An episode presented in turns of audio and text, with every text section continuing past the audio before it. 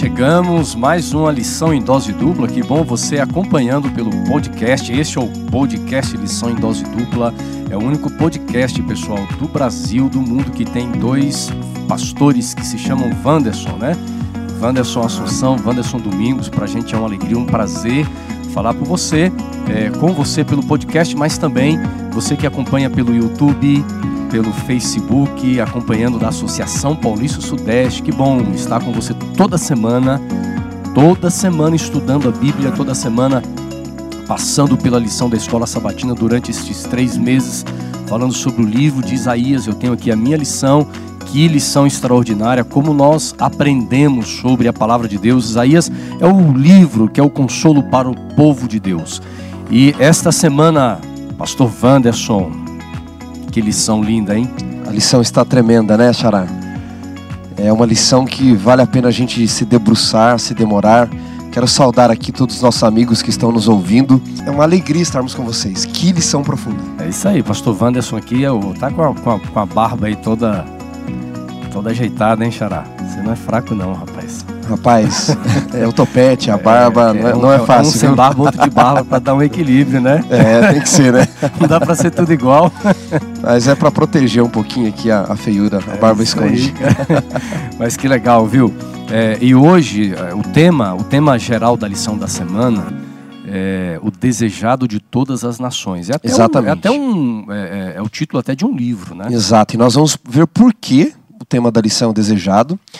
E hoje a galera que está nos escutando aí, fica aí porque você vai entender o porquê do livro da autora americana Ellen White se chamar O Desejado de Todas as Nações também. Opa, isso aí é bem legal.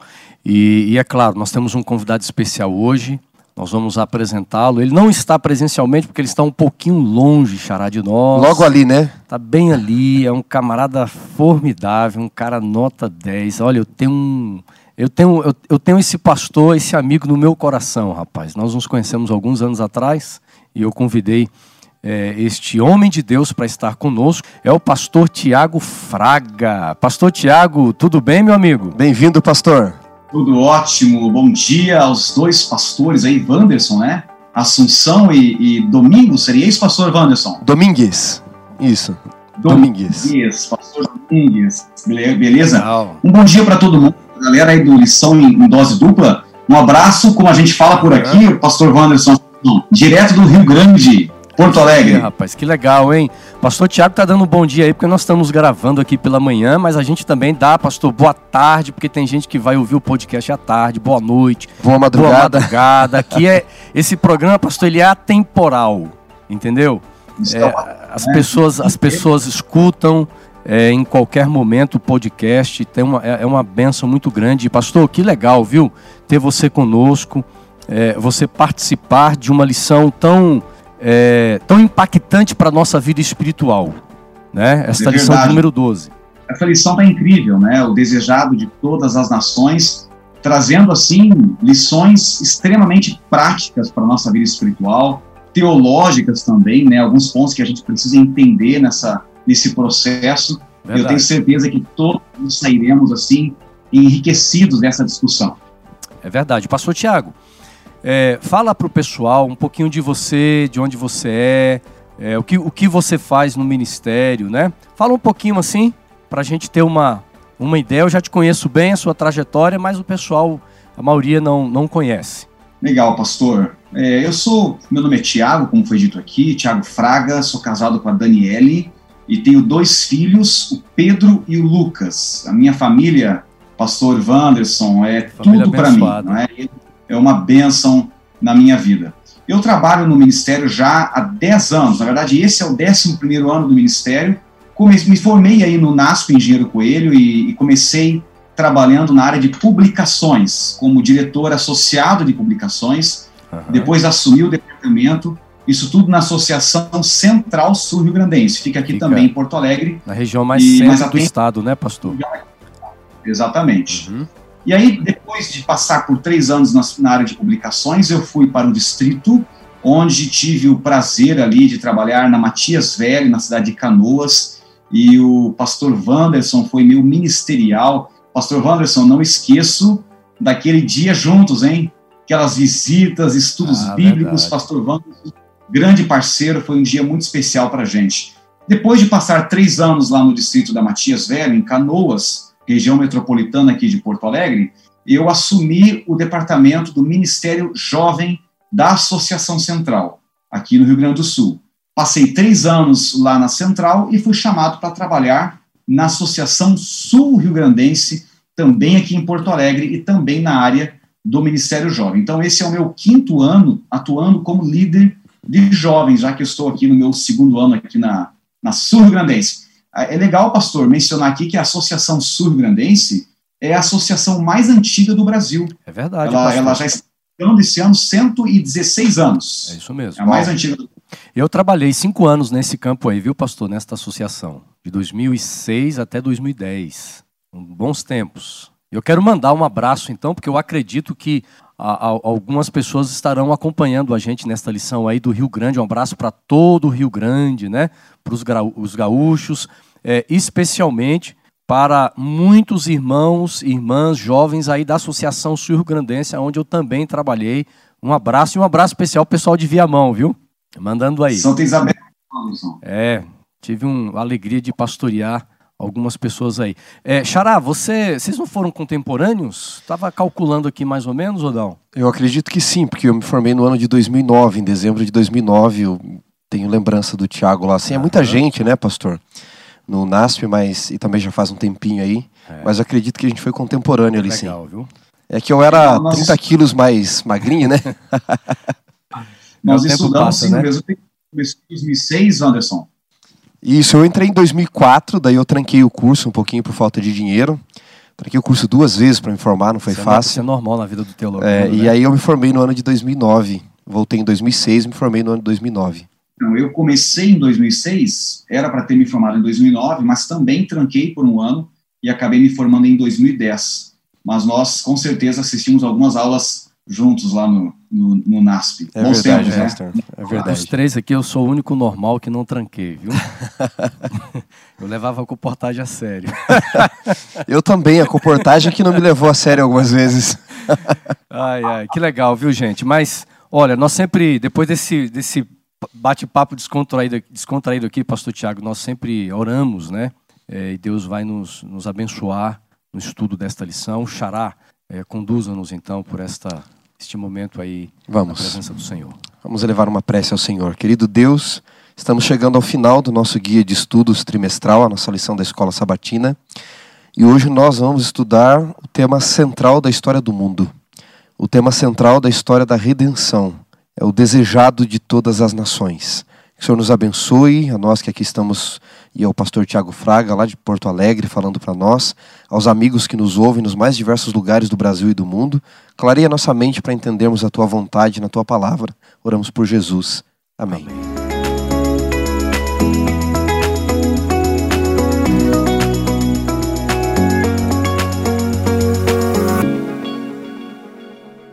Amigos, eu acho esse título aqui muito lindo, desejado de todas as nações, e falando em em título, esse é um dos livros escritos pela autora Ellen, a autora americana Ellen White. Eu quero recomendar, se você ainda não leu, é a biografia mais completa, biografia mais impactante, mais linda e fidedigna a respeito da vida, desde o nascimento até a morte de Jesus, a ressurreição, né?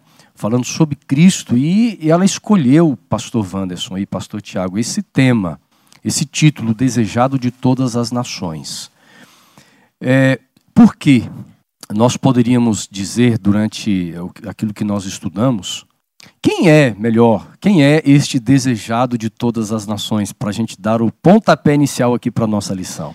Pastor Assunção e pastor Tiago, é, responder esta pergunta é algo muito profundo, não é? Então vamos deixar o texto bíblico falar.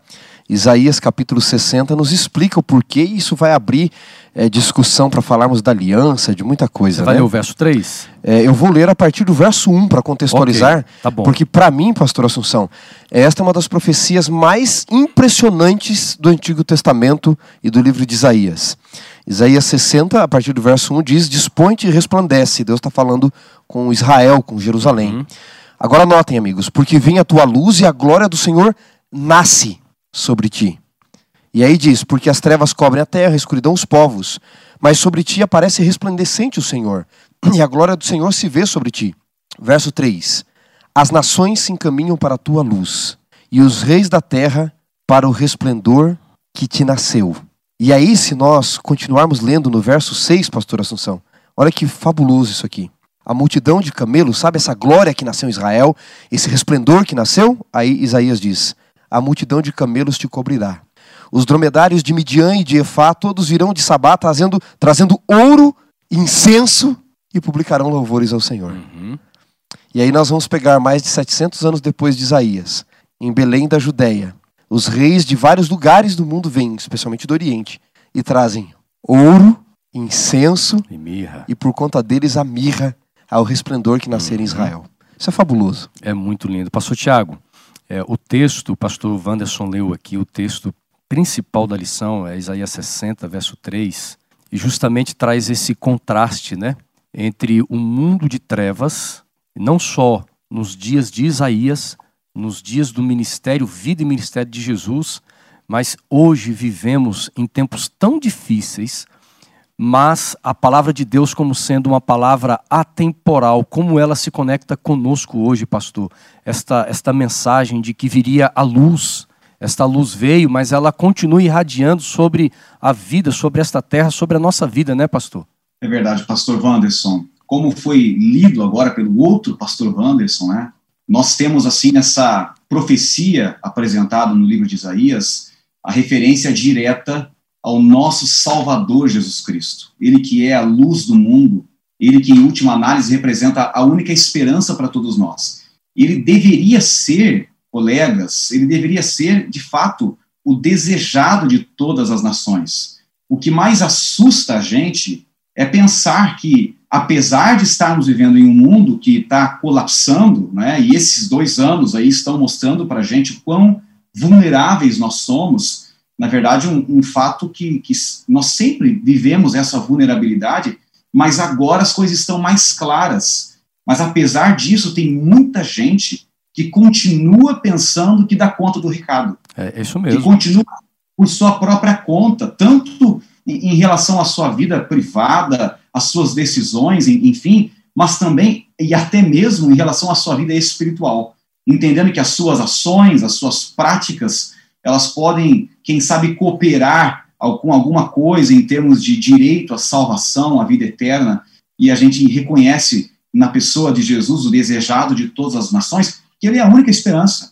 Sem ele a gente não consegue, e a gente tem que ter um relacionamento com ele, isso tem que ser diário, pois do contrário estamos perdidos. Somos vulneráveis, vulneráveis, somos frágeis e dependemos dele, dependemos do Senhor. Até porque, pastor, quando nós falamos dessa necessidade do ser humano de buscar, de viver, como estudamos na semana passada, o apelo de Deus, o convite, busque o Senhor enquanto se pode achar.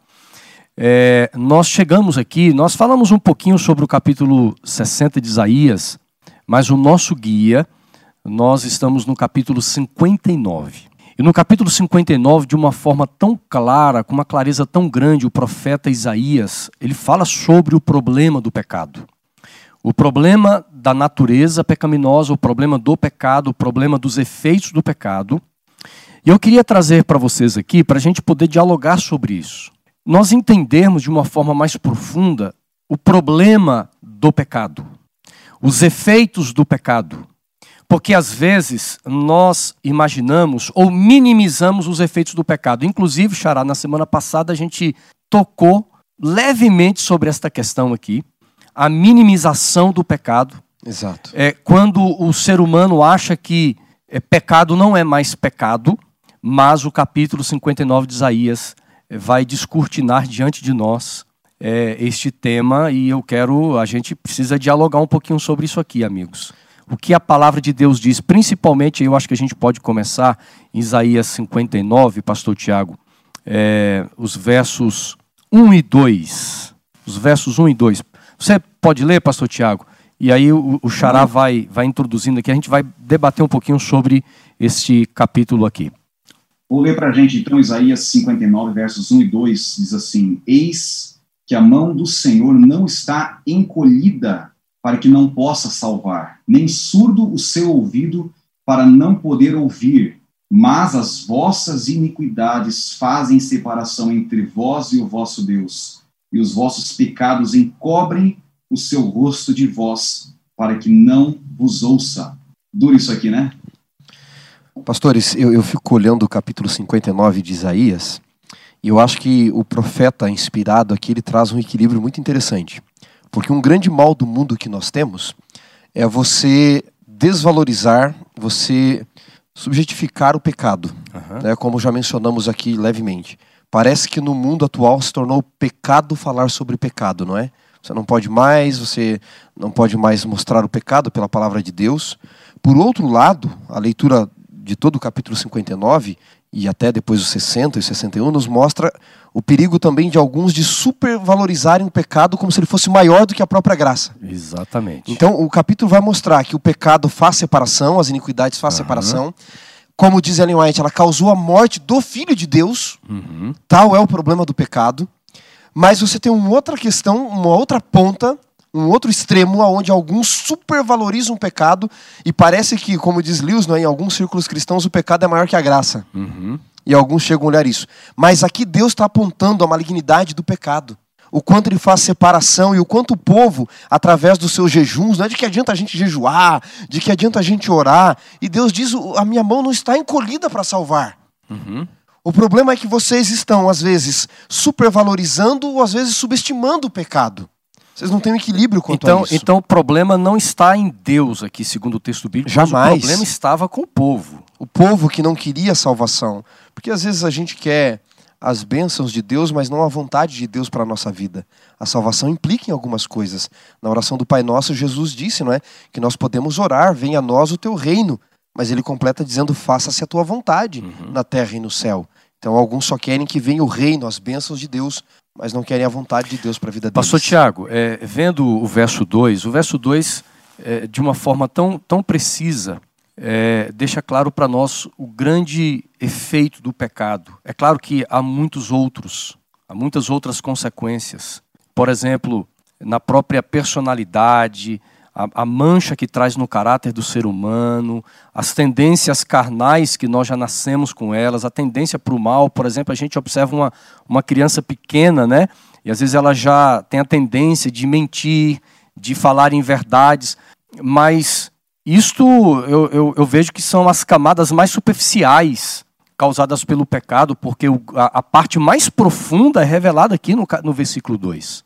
É verdade, pastor. E, e se tem uma, uma coisa que a gente pode, assim, perceber, né, quando se analisa esse texto que foi lido agora aqui de Isaías 59, é que existe um trabalho muito intenso por parte das trevas, não é, do nosso inimigo, dessa força que tenta jogar essa ideia do pecado num pêndulo ou para um lado, né, indicando assim que o pecado ele é ele, ele tem que ser vencido e, e essa vitória ela, ela é alcançada através dos meus esforços. É, agora existe uma outra, esse lado é importante dizer que ele é perigoso, porque a Bíblia é muito clara em mostrar para a gente que somos salvos unicamente pela graça, nossas vitórias são alcançadas em Cristo, mas tem um outro lado, um outro extremo, que joga essa ideia do pecado num, num aspecto assim meio que sem, sem valor. Calma, nem tudo isso aí é errado. Vamos levar a vida um pouco mais leve. E dessa forma, a gente acaba indo para um extremo que são as práticas pecaminosas, que, como diz Isaías aqui no capítulo 59, o verso 2, nos afastam de Deus. Acho que esse é o maior problema, né, pastor? É, esse afastamento de Deus, né? Sim, e, e aí, pastor Wanderson, o autor da lição colocou algo muito interessante. Não é que Deus se afasta de nós quando nós pecamos. A Bíblia inteira é justamente um livro contando a história de um Deus de amor indo atrás dos filhos que pecaram. Não foi assim que aconteceu com Adão e Eva? É, nós erramos, pecamos e Deus vem a, atrás de nós, ele nos pergunta onde vocês estão, ele se interessa por nossa salvação. Mas quando nós pecamos, nós vamos nos afastando de Deus, nós vamos nos escondendo de Deus. E essas práticas, elas podem nos levar a, um, a uma distância tão grande do Senhor que a gente já não se importa com Ele, a gente já não busca a, a, presença dele, Deus deixa de ser principal, algo realmente de prioridade na nossa vida. E aí a gente está lascado. Essa é a grande verdade. Como é impressionante notarmos que quando a gente lê Gênesis, por exemplo, o autor menciona Gênesis 3:8, Gênesis não é história somente sobre Adão e Eva, não é história de Adão e Eva, de Abraão e Sara, de Jacó e Raquel. Não, Gênesis é a nossa história. Uhum. Porque ali Eva ela peca por amor a ela, né? Ela peca amando sua vontade, os seus desejos. Adão pelos seus próprios amores, sempre colocando alguns amores acima do amor de Deus. E aí eles tentam resolver o problema de descobrir a, a, a, vergonha da sua nudez com folhas que secariam no outro dia, não é? Então você vê o amor ao eu, o afastamento de Deus, que é o que o autor coloca aqui da lição, uma tentativa de resolver o problema com as minhas próprias justiças e obras, folhas de figueira, não é? Uhum. E depois você vê Deus, como o pastor mencionou, desde o início, indo atrás e, e resolvendo o problema da vergonha do, meio, pega- né? do pecado, como? Com a morte do cordeiro e com pele de animal, Aham. cobrindo com a justiça dele, não é? Gênesis não é a história deles, é a nossa história. E Gê- Gênesis está o, o- o DNA da humanidade, o DNA da criação, mas também os efeitos do pecado. Agora veja, é, o pecado destrói o nosso relacionamento com Deus. E quando há uma, uma esta separação, quando este relacionamento que foi estabelecido por Deus entre ele e o ser humano lá no Éden, e você volta aí lembrando como como era esse relacionamento perfeito entre Deus e o ser humano no Éden, e agora isso é rompido por causa é, do pecado, da natureza pecaminosa, mas também por conta dos meus atos pecaminosos, isso tem levado o ser humano à ruína. E o pior de tudo é que o ser humano hoje é, não tem a percepção da ruína em que eles têm vivido, ou seja, vivendo distantes de Deus. Como o diabo consegue, pastor Tiago, cegar as pessoas da gravidade é, do momento que elas vivem distantes do Senhor. É impressionante isso. e talvez eu trabalho com jovens eh, colegas, estou até usando aqui a camiseta do tema do ano, né? Chegou a hora. Essa nova geração eh, que eu amo demais é uma geração que vive numa num ambiente regado por uma influência perversa que constantemente eh, trabalha para justamente desfazer alguns valores, alguns princípios que são fundamentais Uhum. na compreensão desse grande conflito de que existem coisas certas existem coisas erradas. Deus ele tem uma, uma expectativa com cada um dos seus filhos em termos daquilo que nós fazemos ou deixamos de fazer. E isso não é perfeccionismo, isso tem que ficar claro. É, não, eu não estou defendendo aqui a ideia de que o povo de Deus, aqueles que se entendem como filhos de Deus, eles serão perfeitos, né? não vão errar jamais. Não, a gente erra. Nós erramos porque somos seres humanos, mas quando nós estamos ao lado de Deus, a gente vai percebendo, justamente por essa conexão com o Senhor, é, o apóstolo Paulo fala né, na sua carta, primeira carta, carta aos Coríntios, que à medida que nós contemplamos o Senhor Jesus, nós somos transformados à sua imagem. É, como diz o Salmo 37, agrada-te do Senhor e ele satisfará os desejos do teu coração. Isso por quê? Porque nós passamos a olhar a vida a partir de um, de um ponto de vista como aquele que Deus olha. Uma E aí, perspectiva gente, tem diferente. coisas que não negocia, pastor. Tem coisas que não se negocia. Que você tem um, um claro assíntio do Senhor, e além do, da revelação bíblica, a gente também tem uma consciência moral, não tem? Temos. Né? Aquela consciência que mostra pra gente assim, cara, isso aqui tá errado, isso aqui tá certo, isso aqui tá errado. E se nós negamos essa, essa consciência e vamos fazendo as coisas assim, a maneira como nossa natureza carnal vai nos orientando a fazer, a gente vai colher frutos amargos, frutos muito amargos. E aí, O pecado é perfeito e nos afasta de Deus, né, pastor? Além, além é, do pecado causar esse afastamento, eu vejo, pastor Wanderson, uma, um outro problema do efeito do pecado no ser humano, muitas vezes, é de levar o ser humano a rejeitar a oferta divina, a oferta da salvação, como a gente vê aqui nesse capítulo 59. O maior problema do pecado, como muitos vícios que existem na vida, é quando eles fazem nos acostumar com a situação que estamos, não é? Então, você sempre pede mais do álcool, mais das drogas e do pecado, seja qual ele for. Você sempre vai pedindo cada vez mais como os vícios humanos, que são resultados do pecado também. Note que capítulo 59 de Isaías, verso 4 diz: Não há quem clame pela justiça, ninguém que compareça em juízo pela verdade. Confiam naquilo que é nulo, nas mentiras, não é? Concebem o mal e andam a luz à iniquidade, não é? Dão a luz à iniquidade. Agora, o que me chama a atenção, pastores, é o versículo 5, diz assim, olha, chocam ovos de áspide. É, quem pode comer ovos de cobra, não é? Não importa como, você vai morrer o tempo todo. Então o texto está dizendo o seguinte: o pecado é tão malévolo que o que vocês está, estão fazendo está destruindo vocês mesmos. E Deus precisa interferir, porque se ele não interferisse, eles se autodestruiriam e depois destruiriam uns aos outros e depois se autodestruiriam. Se acabariam. E Deus, para não permitir a destruição do pecado, do egoísmo que ela gera, desse coração duro que ele gera, ele precisa interferir de alguma forma. E ele vai interferir começando pela graça e depois, como vai dizer a lição, chegando até o juízo. Agora veja bem, já que estamos falando aqui do pecado, dos efeitos do pecado, é, há um texto muito interessante que nós até encontramos aqui no guia, que está em Romanos no capítulo 3. Nós vamos ler dos versos 21 até os versos 24. Neste texto, o autor, Romanos capítulo, capítulo 3, Deixa eu procurar aqui na minha Bíblia, Romanos capítulo 3, versos 21 é, até o versículo 24. Nós vamos encontrar uma revelação, ou vários, várias coisas interessantes nós vamos ler aqui, mas uma delas, pastor Wanderson, é que todos pecaram. Essa é uma, é uma realidade, esse é um fato, essa é uma verdade inegável aqui nesse mundo. Exato. Se todos pecaram, todos carecem da graça e da misericórdia de Deus. Agora vamos ler o texto então, Romanos capítulo 3, versos 21 a 24. Romanos 3, 21 em diante. Agora sem lei se manifestou a justiça de Deus, testemunhada pela lei e pelos profetas. Justiça de Deus mediante a fé em Jesus Cristo para todos e sobre todos os que creem, porque não há distinção. Pois todos pecaram e carecem da glória de Deus, e sendo justificados gratuitamente por sua graça, mediante a redenção que há em Cristo Jesus. Então veja, é, nós encontramos aqui esta revelação de que todos pecaram. Você leu aqui no versículo 23: todos pecaram e carecem da glória de Deus. Mas veja bem, é, há um, um, um, um, contraste aqui, ou dois temas muito interessantes nesses versos, Pastor Wanderson e Tiago, que é o papel da lei e o papel da graça. E muitas vezes há uma distorção na compreensão desses dois temas que são bíblicos, são importantes, mas às vezes nós entendemos de uma forma errada. Como a gente entende aqui o papel, por exemplo, começando com o verso 21, o papel, versos 21 e 22, o papel da lei de Deus em relação à vida do homem, à vida do pecado, à salvação. Como é que a gente consegue conciliar isso aí? A lei ela mostra o erro.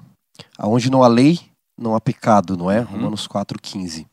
É, a lei não salva, no entanto. E não há nada de errado com a lei por ela não salvar. Porque ela não foi feita para salvar. Isso, ela foi é feita, importante a gente entender, né? Ela foi feita para mostrar o erro. Veja, eu chego numa loja e eu digo assim para o vendedor de carro: quanto custa esse carro? 500 mil. Que esse carro faz? Olha, ele fala, ele dirige sozinho. Eu digo, ele voa. Não, eu digo, não vou levar o carro. Qual o problema? Carro não foi feito para voar. E não há problema nenhum. Uhum. A lei não foi feita para salvar e não há problema nenhum com ela. Ela manifesta, ela mostra o erro. Ela é como o espelho que vai mostrar. Mas aí vai nos mostrar que quem salva é a graça de Cristo. No entanto, eu não posso ser multado no lugar que não tem uma plaquinha com o E cortado. A lei é necessária. E alguns podem dizer assim: bom, se a lei não salva, e nós estamos debaixo da graça agora e não da lei, então eu não preciso mais da lei. Paulo falou isso em Romanos 6,15, ele diz: E aí, havemos de pecar, ou seja, transgredir a lei, uhum. pecado também é a transgressão da lei, porque estamos debaixo da graça e não da lei? E Paulo usa uma expressão interessante em Romanos 6,15. Ele termina o verso 15 dizendo: Megenoito em grego significa, aqui está tá traduzido por de modo nenhum, mas a melhor tradução aqui, Xará, é ideia de louco. Achar que porque a lei não salva, é a graça que salva, e então agora estamos debaixo da graça, eu não preciso guardar a lei, é uma ideia, diz o apóstolo Paulo, de louco. A lei é, é importante, porque ela precisa continuar apontando o pecado. De certa forma, a gente poderia dizer que a lei ela é uma bênção de Deus para o ser humano? Ela, ela é a transcrição do caráter de Deus, de uma uhum. forma resumida, é verdade, ali no, no, na, na tábua em Êxodo 20, mas ela é uma bênção para nós. Porque se não fosse, o mundo poderia fazer o que quisesse. O que nos mostraria o que é pecado? seria o achismo de cada um, isso é um perigo tremendo. Uhum. É verdade. Pastor, Tiago, oi. Ah, existe um aspecto, é, primeiramente, né, a, a, fala anterior do, do pastor Wanderson Domingues, eu até cheguei a abordar aqui, mas é que o delay às vezes atrapalha. E agora tu trouxe novamente essa ideia de, de quanto a lei ela é benéfica, o quanto a lei ela nos ajuda. É, eu tenho dois filhos, como mencionei, eles já não são mais pequenininhos, mas quando você tem um, filho pequeno e ele pega uma faca, uma faca afiada, ele não tem muita, muita noção do risco que aquilo representa, ele quer brincar com aquela faca, mas o pai que tem consciência do risco que aquilo representa, que ele pode se machucar, ele vai lá e fala assim, não, você não vai brincar com isso aqui, isso aqui é perigoso. Naquele momento, a criança pode até não entender, mas já pensou se eu dissesse assim para uma filha, é, não, filha, é, é pode brincar, você está pedindo para mim, pode brincar. E um dia ela, brincando com aquela faca para lá e para cá, ela corta o rosto, ela fica com uma cicatriz enorme no rosto, e um dia ela tem 15, 16 anos, e ela se dá conta de que aquilo aconteceu porque eu, papai, deixei ela fazer, e ela reclama comigo, pai, por que, que você deixou aquilo acontecer? E eu dizer alguma coisa para ela do tipo, filha, é que eu te amo tanto, que tudo que você me pede para fazer, eu, eu permito, é, isso é o meu amor. Você percebe que existe uma incoerência nisso? O amor verdadeiro, ele protege. E a lei de Deus, ela está ali para nos proteger. E aí, trazendo para esse assunto da, da graça, né, da lei da graça, a lei não tendo essa, jamais essa capacidade de salvar, é importante a gente lembrar que, em última análise, em última análise, veja só, precisa deixar bem claro aqui, né? Tem que pegar agora o que eu vou dizer no contexto para não fazer uma interpretação errada com uma frase solta. Em última análise, a salvação é para quem obedece à lei. O que, que diz lá Romanos 6, 23? O salário do pecado é o quê? É a morte. Se eu desobedecer a lei, eu mereço unicamente a morte. Não tem outra, outra alternativa. Mas aí vem a graça. A graça é aquilo que eu não mereço. É um, é um, é um favor totalmente gratuito. É Jesus vivendo uma vida perfeita, obedecendo a lei plenamente e dizendo o seguinte: Tiago, eu pago o preço da tua salvação. Eu morri por você, agora você precisa fazer uma única coisa: me aceitar. A partir do momento em que eu aceito a Jesus, qual é a lógica de eu aceitar um sacrifício tão grande e dizer o seguinte, cara, eu não vou mudar de vida, eu vou continuar fazendo tudo errado, eu vou continuar é, traindo a minha esposa, eu vou me viver no mundo das drogas, eu vou continuar tratando mal todo mundo.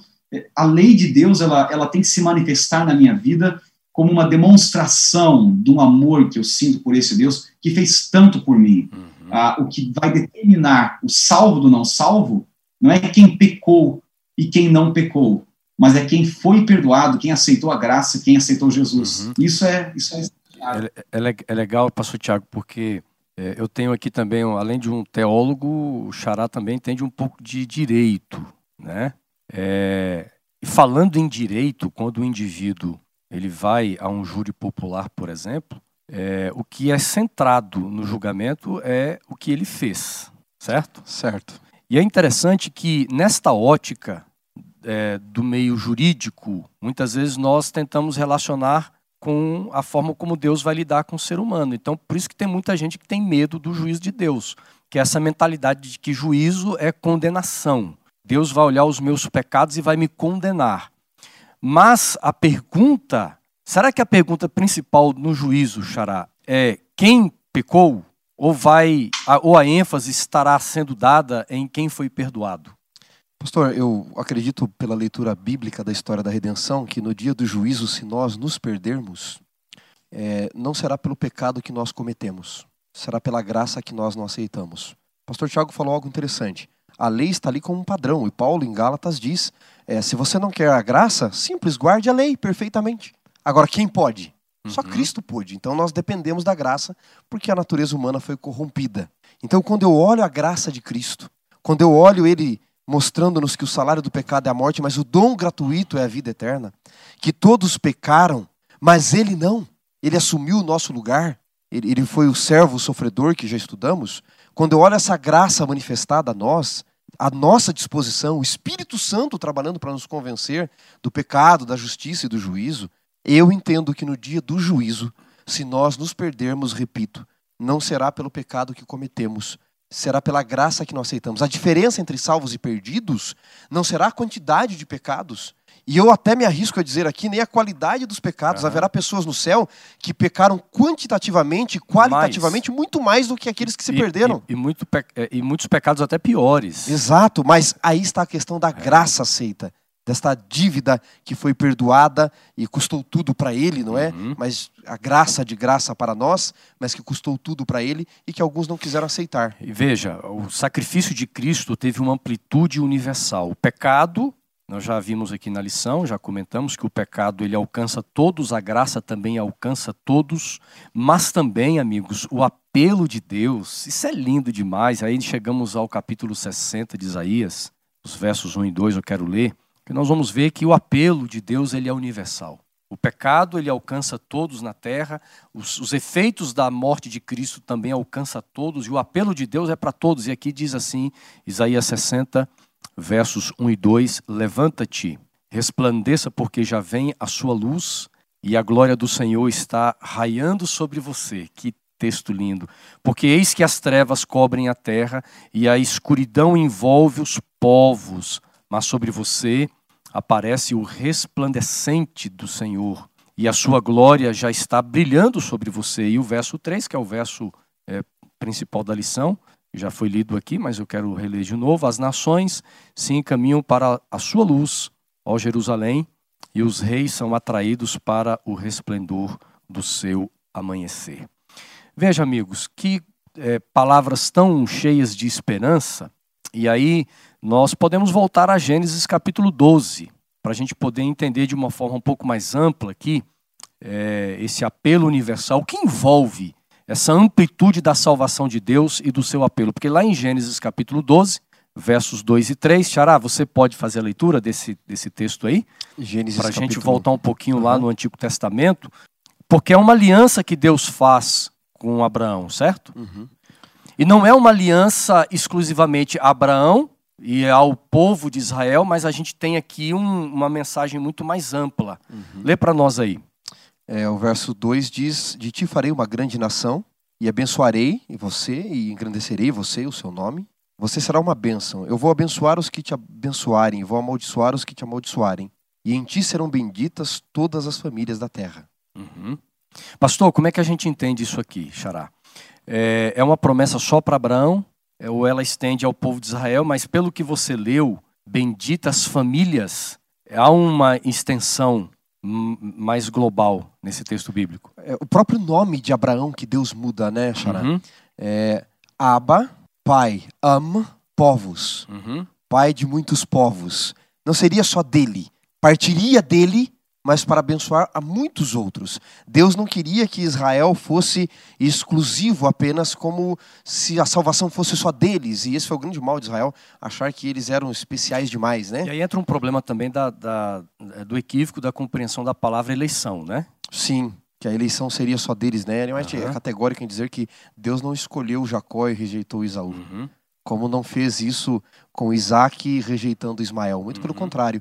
A bênção da aliança seria estendida a todos os povos. E isso me ecoa o Evangelho de João, no capítulo 1, quando a partir do verso 11 diz que ele veio para os seus, mas os seus não receberam. Uhum. Mas todos quanto receberam, deu-lhes poder de serem feitos filhos de Deus, os quais não nasceram da carne nem do sangue, mas da vontade de Deus. E aí entra essa promessa que Deus fez a Abraão, que pela fé todos poderiam serem feitos filhos de Abraão, Uhum. não só pelo sangue. Na graça, senhores, não existe pedigree religioso. Agora, é claro que esse, o, o contexto do capítulo 60 de Isaías, pastor Tiago, é, está na restauração de Israel pós-exílio, aonde eles deveriam voltar a ser a luz, atrair os povos, atrair as nações. O, o- autor da lição coloca assim: ó, as pessoas do mundo seriam atraídas a Jerusalém, que era abençoada por causa da presença gloriosa e seria abençoada por causa da presença gloriosa de Deus. Mas é bem verdade que hoje nós somos o Israel espiritual, pastor Tiago. E além de, de Deus oferecer um apelo universal a todos os seres humanos, mas Deus também, de certa forma, coloca sobre nós o papel de nós sermos missionários e propagarmos esse apelo de Deus a todas as pessoas. E a gente precisa entender isso também. Existe um, um texto é, conhecido aí pelos teólogos como a bênção araônica, está lá no livro de Números, no capítulo 6. Eu queria ler com vocês. Uhum. É, versículos 24 em diante, que diz assim: O Senhor te abençoe e te guarde, o Senhor faça resplandecer o rosto sobre ti e tenha misericórdia de ti. O Senhor sobre ti levante o rosto e te dê a paz. Pastor Tiago. Essa expressão. Tiagão, dá, dá, dá, dá, uma pausa aí, cara, porque é, só, só para tornar o lição em dose dupla assim, um, algo, algo a nível de, de Wanderson Domingues, tá? Você leu em português. Ele, ele vai, ele vai falar essa bênção, cara. Ele vai falar essa bênção em hebraico, Tiago. Que isso. Opa, aí você, aí você, aí você continua a sua linha de raciocínio, mas eu não podia perder essa oportunidade aqui, pessoal. Você que nos, nos assiste aí, você ouvir a bênção sacerdotal em hebraico. Vai lá, Xará. Então, vamos, vamos lá. A, a bênção que Araão deu, que o pastor acabou de ler, é, Araão pronunciava assim: Yevarech Adonai vestiberecha. Yair Adonai panav elecha veroleka. Issa Adonai panav elecha veasem lecha shalom. Pessoal, viu aí, Tiagão? Ó, você que está no Facebook aí, é, escreva. Se você escrever essa oração no hebraico agora, não pode ir no Google, não. Eu vou te dar uma camiseta é, da escola sabatina, mas não pode é, ir no Google, tá bom? Pastor Tiago, depois desta oração agora em hebraico, meu amigo, você está mais iluminado para continuar a sua linha de raciocínio. Agora, agora eu recebi aqui a força do Espírito, né? Agora, brincadeiras à parte, é de arrepiar, né? É, foi muito legal, pastor Domingos, obrigado por esse privilégio, né? Porque a gente ouviu aqui ah, exatamente aquilo que Arão disse, né? Essa bênção araônica pronunciada na língua hebraica. E o paralelo que eu faço com vocês do texto de número 6 com o texto de Isaías 60 é justamente este resplandecer. É, Deus ele, ele, ele sonhou desde os dias de Abraão, com esse chamado que ele fez a Abraão, é, pedindo a Abraão, desafiando a Abraão a ser ele uma bênção. E ele abençoaria a todas as famílias da terra. É claro, existe uma conexão ali com o descendente de Abraão, Cristo, que trouxe a bênção suprema né, da libertação, da, da cura, do pecado, não é? Jesus Cristo morreu por nós, mas é claro que existe uma aplicação, meus colegas queridos, a nossa vida como, como cristãos, como pessoas que, que vivem a, a, uma vida de tal forma que ilumina, que abençoa aqueles que estão ao nosso redor. E talvez, colegas, não a gente às vezes, é, lógico, precisamos preparar nossas mensagens, né, nossos sermões, nossas músicas, nossos cultos tudo isso tem um grande papel nesse processo de pregação do Evangelho, mas com toda certeza, o maior sermão que nós podemos pregar é uma vida que vive os princípios da palavra de Deus, é, que sabe justamente, que compreende o, o peso do pecado, hum. que se apropria do perdão quando comete esse pecado, Verdade. mas que também perdoa, pastor, perdoa as pessoas que falam com a gente é, por que, que o ser humano tem tanta dificuldade em viver uma experiência autêntica? Essa nossa natureza, ela precisa ser superada e ela é superada numa convivência diária com Deus, é, e aí, através dessa convivência com o Senhor, nós passamos a ser essa luz né, que ilumina de alguma forma aqueles que estão ao nosso redor. Eu acredito que esse sempre foi o plano de Deus para o seu povo, que através da nossa vida as pessoas possam enxergar Jesus. Né? Moisés não teve o rosto brilhante, o rosto de Moisés não mudou quando estava na presença de Deus, é, eu acho que é isso que nós precisamos fazer como povo do Senhor, nos unindo em oração e, e sendo realmente um povo focado na, na graça, focado nas coisas dos céus e vivendo o evangelho prático. Viu, pastor Tiago? muito nisso. E é exatamente esse momento tão turbulento que a humanidade vive, é, nós cristãos é, precisamos depender de Deus e pedir que Deus nos, nos reposicione como representantes dele na terra nosso modo de viver, como você disse, com o nosso modo de ser. Você é da área jovem, né? Lida muito com internet, lida muito com redes sociais. E às vezes eu percebo que muitos cristãos é, poderiam aproveitar mais as redes sociais para trazer essa esperança, trazer essa luz maravilhosa e às vezes entra na onda do mundo. Né? O mundo não tem nada de bom a oferecer. A gente acompanha pelas redes sociais o mundo está polarizado, cheio de raiva, cheio de ódio, o debate, a fake news. Nós temos uma verdade, nós temos uma mensagem, nós somos um, um povo para um, um tempo que foi escolhido por Deus. Deus nos escolheu para esse tempo, para vivermos, Xará, é, esse propósito de Deus, né? É, no mundo que carece do pecado, pelos efeitos do pecado. Me permite te interromper, eu acho que uhum. eu queria fazer só um comentário antes de a gente fugir dessa, desse aspecto aqui do nosso assunto, e aí o, o teu xará eh, segue na, na, nos comentários também. É, eu, como tu mencionou agora, que trabalho com a, com a juventude, a gente encontra nessa geração é, uma geração muito mais crítica do que éramos no passado. Né? Eu, quando eu era um jovem, de fato, hoje eu trabalho com jovens, mas já não sou é, jovem, né? Mas lá atrás nós éramos, a nossa pergunta não era é, não era por que tem que fazer. A nossa pergunta era como fazer. É, um líder da igreja trazia um desafio e a gente só perguntava como que eu faço. Uhum. Hoje, a geração de hoje pergunta assim, mas por que, que eu tenho que fazer isso? Uhum. Essa geração, ela critica mais, mas ela, ela tem algumas coisas que são extremamente positivas e, e, e que vão se encaixar perfeitamente com esse tema de sermos um apelo universal. Essa geração, pastor, ela não está tão preocupada apenas com aquilo que eu não faço. Veja só, é, é lógico, os dez mandamentos, eles são a expressão é, moral de Deus, né? é a lei moral de Deus, e nós precisamos e devemos guardar os dez mandamentos. Porém, a lição dos jovens da semana passada teve um título de um dia, acho que foi na terça-feira, que dizia assim: o mínimo ou o máximo. Se você parar para pensar, boa parte dos dez mandamentos você não precisa nem estar vivo para obedecer não matar, não roubar, não mentir, não adulterar, não falar o nome de Deus em vão, não profanar o dia de sábado. Até um cadáver faz essas coisas. Basta você não fazer nada. Agora, o desafio de Deus para nós é aplicar essa lei de forma prática. E aí o que importa é o que nós fazemos. O que é que nós estamos fazendo em prol dessa mensagem? O que é que nós estamos fazendo para impactar a comunidade onde nós vivemos. O que é que nós estamos fazendo para anunciar essas verdades tão incríveis da palavra de Deus para muita gente que não conhece? Essa semana agora, ela é a semana, uma semana muito especial para os jovens, porque é a semana que culmina com o Dia Mundial do Jovem Adventista, dia 20 de março. E durante todos esses dias, uma série de ações estão surgindo, a maioria delas, é claro, é, sendo realizadas de maneira virtual, e algumas de forma presencial, mas sem aglomeração, nessa tentativa, colegas, de mostrar para as pessoas lá fora que ser um cristão de verdade é ser alguém relevante para a sociedade, é ser alguém que causa impacto, que através da minha vida, da minha experiência, eu acabo fazendo um apelo para as pessoas que me veem e percebem que a gente pode e deve fazer muito mais. Eu não gostaria de ser conhecido unicamente como pastor da igreja que guarda o sábado. É muito legal ser uhum. conhecido como pastor da igreja que guarda os mandamentos, mas eu quero ser conhecido como pastor da igreja que ama, da igreja que ajuda, da igreja que estende a mão, de braço. Isso faz toda a diferença. Pastor Tiago, Desculpa é, que, que bom você falar isso com empolgação.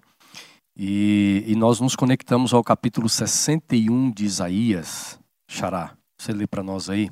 Nós vamos ler versos, os versos 1 e, os versos, e o verso 2. Okay. Porque tem a ver com o que o pastor Tiago tem dito. Olha só. Isaías 61, versos 1 e 2: O Espírito do Senhor Deus está sobre mim, porque o Senhor me ungiu para pregar as boas novas aos quebrantados, enviou-me para curar os quebrantados de coração e proclamar libertação aos cativos, e a pôr em liberdade os algemados, e a pregoar o ano aceitável do Senhor, e o dia da vingança do nosso Deus, a consolar todos os que choram. Veja bem, nosso tempo aqui está bem no final, a gente vai aproveitar bem aqui para nós entendermos essa parte aqui. É, primeiro, Xará, é, o Espírito do Senhor está sobre mim. De quem o profeta Isaías está falando? Havia um mito já em Israel, na tradição israelita, de que o Messias ele não saberia que era o Messias. Por isso que tiveram muita dificuldade de aceitar Jesus em muitos uhum. aspectos. Mas haviam várias teorias sobre o Messias nos dias de Jesus, partindo já desses dias aqui. E como que eles, os judeus, muitos judeus entendiam de que o Messias saberia que ele era o Messias e as pessoas saberiam. Veriam, viriam Elias, e aí junta uhum. com a questão do Elias, ele indicaria e o Espírito do Senhor desceria sobre este, nessa tradição, este homem comum, e ele se tornaria então incomum. Certo. Mas Isaías não está falando desta tradição aqui, ele está indo muito mais além. Ele está dizendo que esse homem seria ungido pelo Espírito do Senhor. E é curioso porque em Mateus, no capítulo 4, no batismo de Jesus, a, o Espírito Santo aparece Uhum. em forma de pomba, né? Lembrando que nas culturas antigas os deuses costumavam aparecer em forma de pomba ou de águia. A forma mais comum que Zeus na mitologia grega aparecia era em forma de pomba. Uhum. Então ele está dizendo: Deus está ali, o Espírito do Senhor está sobre mim e me ungiu. Então ele não faria pelo poder dele apenas. Uhum. Aliás, Jesus não usou o poder dele, mas usou o poder disponível a nós, que é o poder do Espírito Uhum. Santo, que estava ali para ele realizar uma obra de libertação. E aí, e aí o que amplia a tua explicação em relação à tradição de Israel é esse termo ano aceitável do Senhor. Que, que não é uma aplicação literal baseado no, no, No jubileu de Levíticos no- 25, né? Exatamente, mas é, só para dar um panorama rápido aqui sobre é, o dia aceitável do Senhor, lá em Levíticos, para a gente poder entender o, o que o profeta quis dizer, o cumprimento disso na vida de Jesus. Pastor, é, Deus sempre quis o povo todo em liberdade. Embora Israel tivesse servos e escravos, como eles também foram, Deus nunca quis isso como ideal. Então Deus estabeleceu alguns dispositivos na lei, como a gente fala no direito, né? Alguns dispositivos na lei para que a liberdade chegasse aos mais humildes, aos afligidos, porque o pecado estava presente ali no meio do povo. Então, desde que o povo de Israel entrou na terra, contava-se seis anos, no sétimo não plantava. Contava mais seis, no sétimo não plantava. Uhum. A terra tinha descanso, os animais tinham descanso, aqueles que eram trabalhadores mais forçados tinham descanso, os servos, os escravos. Fariam isso sete vezes. Sete vezes sete, quarenta e nove. O ano seguinte desse quadragésimo nono ano, o quinquagésimo ano, o ano de número 50, seria é o o, ano ano do jubileu. jubileu. Certo. Esse seria de todos os anos o ano mais aceitável, porque é onde haveria libertação, devolução da terra para aquele que teve que vender, Uhum. meio que Ou- ou- arrendar ou até, a terra. ou até perdeu a terra por dívidas, É, né? Isaías 11 fala disso, Ezequiel 11 fala disso, dessa devolução da terra. Aham. Haveria aqueles que se venderam como escravo, libertação para eles. Então era o ano mais aceitável, porque onde as pessoas menos seriam afligidas. Seria, vamos dizer assim, é, o, o jubileu seria a- a- a- o, o ano que tudo era resgatado. É onde Israel mais chegava ao ideal É? que Deus tinha para eles. Aham. O mais próximo do ideal, do descanso, sem as aflições, viviam da bênção de Deus sobre Do a terra. perdão de dívidas. de dívidas, tudo. libertação, aceitação, Aham. ajuda do outro. Era o mais próximo do ideal Uhum. esse ano do jubileu de Levíticos 25. Interessante. E a aplicação espiritual, então, quando Jesus, é, Isaías melhor, e Cristo lá em Lucas, no capítulo 4, ele lê isto como referência a si mesmo, e a gente então vai entender é, isso num contexto Aí, espiritual. meu amigo, aí nós vamos para a questão fantástica da Bíblia, não é? As metáforas pelas quais eu vivo. Tem um livro Uhum. chamado, e até indico para os nossos amigos, As Metáforas pelas quais vivemos. Tudo isso, como eu disse, não, é, não era sobre Israel, era sobre nós. Uhum. O Levir que podia res- resgatar, como Boaz resgatou Ruth, simbolizava Jesus. O Moisés que resgata da escravidão simbolizava Jesus. Esse ano da libertação simbolizava algo maior, não era só, meus amigos, eh, das dívidas, não era só da escravidão, não era só da devolução da terra, era o, era o exemplo da maior libertação do maior problema que existia, do pecado. Só que, Xará, quando nós vamos para Lucas, Lucas faz uma jogada tremenda, né? Jesus, não é? Ele só está Lucas narrando. 4, né? Isso, Lucas capítulo 4. Ele só está narrando o que Jesus fez ali. Porque em Lucas 4, verso 16, se o pastor Tiago puder ler para nós, Lucas 4, é, 16 até o 19, né? Até o 18, na verdade. Lucas 4, 16 ou 18, pastor Tiago. Vamos lá. Lucas 4, versos 16 Ao 18. ao verso 18. Indo para Nazaré, onde fora criado, entrou num sábado na sinagoga, segundo seu costume, e levantou-se para ler. Então lhe deram o livro do profeta Isaías, e abrindo o livro, achou o lugar onde estava escrito: O Espírito do Senhor está sobre mim, pelo que me ungiu para evangelizar os pobres. Enviou-me para proclamar libertação aos cativos e restauração da vista aos cegos, para pôr em liberdade os oprimidos e apregoar o ano aceitável Uhum. do Senhor. Aí. 19. Sensacional aqui. A jogada hermenêutica literária que Jesus faz aqui, pastor Tiago, em Lucas, ela é tremenda e Lucas faz questão de registrar isso. Primeiro, Jesus leu a mesma passagem que você e eu estamos lendo. Você que está aí no trânsito, ouvindo, você está em casa, Jesus leu, porque era muito importante essa passagem. E ele, de propósito, Xará, e aí vem a pergunta do porquê disso, de propósito, ele não fala sobre a vingança, ele para no ano aceitável ao Senhor. Mas ele diz: olha, O Espírito do Senhor está sobre mim. Eu sou aquele de quem o profeta Isaías falava. Note, nós poderíamos, ficando só com o texto de Isaías, achar que o profeta estava falando dele mesmo. Ó, oh, o Espírito de Deus está sobre mim, porque estava sobre Isaías. E eu estou aqui pregando para vocês. Mas Jesus diz: não, o profeta não falava dele. Hoje se cumpriu o que vocês estão lendo. Eu sou ungido pelo Espírito que Isaías profetizou. Eu vim para libertar, não da venda da terra, não da escravidão só desta terra. Uhum. Eu, eu não vim aqui só para me deparar com as questões sociais só dessa terra, embora elas sejam importantes. Uhum. Eu vim para ir além, para falar da libertação do pecado. E o ano aceitável do Senhor é quando Jesus então dá a libertação uhum. na cruz do Calvário. Durante todo o seu ministério, ele apregou a libertação, mas apontando para o livramento que iria se concluir é com a sua lindo, segunda né? vinda. Porque ali, e aqui eu preciso só me delongar um pouquinho mais, pastor, mas é, é 30 segundos. Na cruz, Jesus nos libertou da escravidão do pecado, por isso começa o ano aceitável. Quando ele envia o Espírito, ele nos liberta não só da escravidão do pecado ali, mas do poder do pecado que atua na nossa vida. E quando ele voltar a segunda vez, da presença do pecado. Maravilhoso. Pastor Tiago, eu vou te dar aqui um grande desafio, rapaz. Um minuto para você concluir, porque a lição ela termina depois de, eh, de nós estudarmos, ouvirmos assim sobre esse é, tão grande amor, a graça, o sacrifício de Jesus, como o pastor Wanderson colocou agora aqui, é, a gente ampliando essa compreensão sobre é, o ministério de Jesus, essa aplicação espiritual sobre o dia aceitável, mas o texto de Isaías, voltando lá no capítulo 61, verso 2, fala do dia da vingança do Senhor. É, mas a gente consegue entender, pastor. O final da lição de quinta-feira fala sobre isso. Eu queria que você abordasse esse ponto, né? Como é que nós entendemos, pastor, um Deus de justiça, um Deus de amor, mas a Bíblia diz que também é um Deus de vingança. Há alguma contradição é, com respeito aos atos de Deus, ao caráter de Deus? Porque quando a gente fala de vingança, nós sempre falamos de vingança num tom negativo num tom ou carregados de sentimentos marcados pelo pecado. Mas Deus é diferente. Como é que a gente entende isso aqui, pastor? Nós vamos então, para o final, você pode concluir é, trazendo essas boas novas também para nós, né? Legal, pastor Wanderson. Eu acho que esse momento da, da vingança é o momento, como o pastor Domingos mencionou agora, quando finalmente Deus ele acaba com a presença do pecado na nossa vida. É, quem não enfrentou em algum momento da sua trajetória uma injustiça. O pecado, em última análise, ele causa, ele causa, é claro, separação entre nós e Deus, o que do ponto de vista de Deus, o criador, já é uma injustiça. Ele nos criou para que estivéssemos ligados a ele.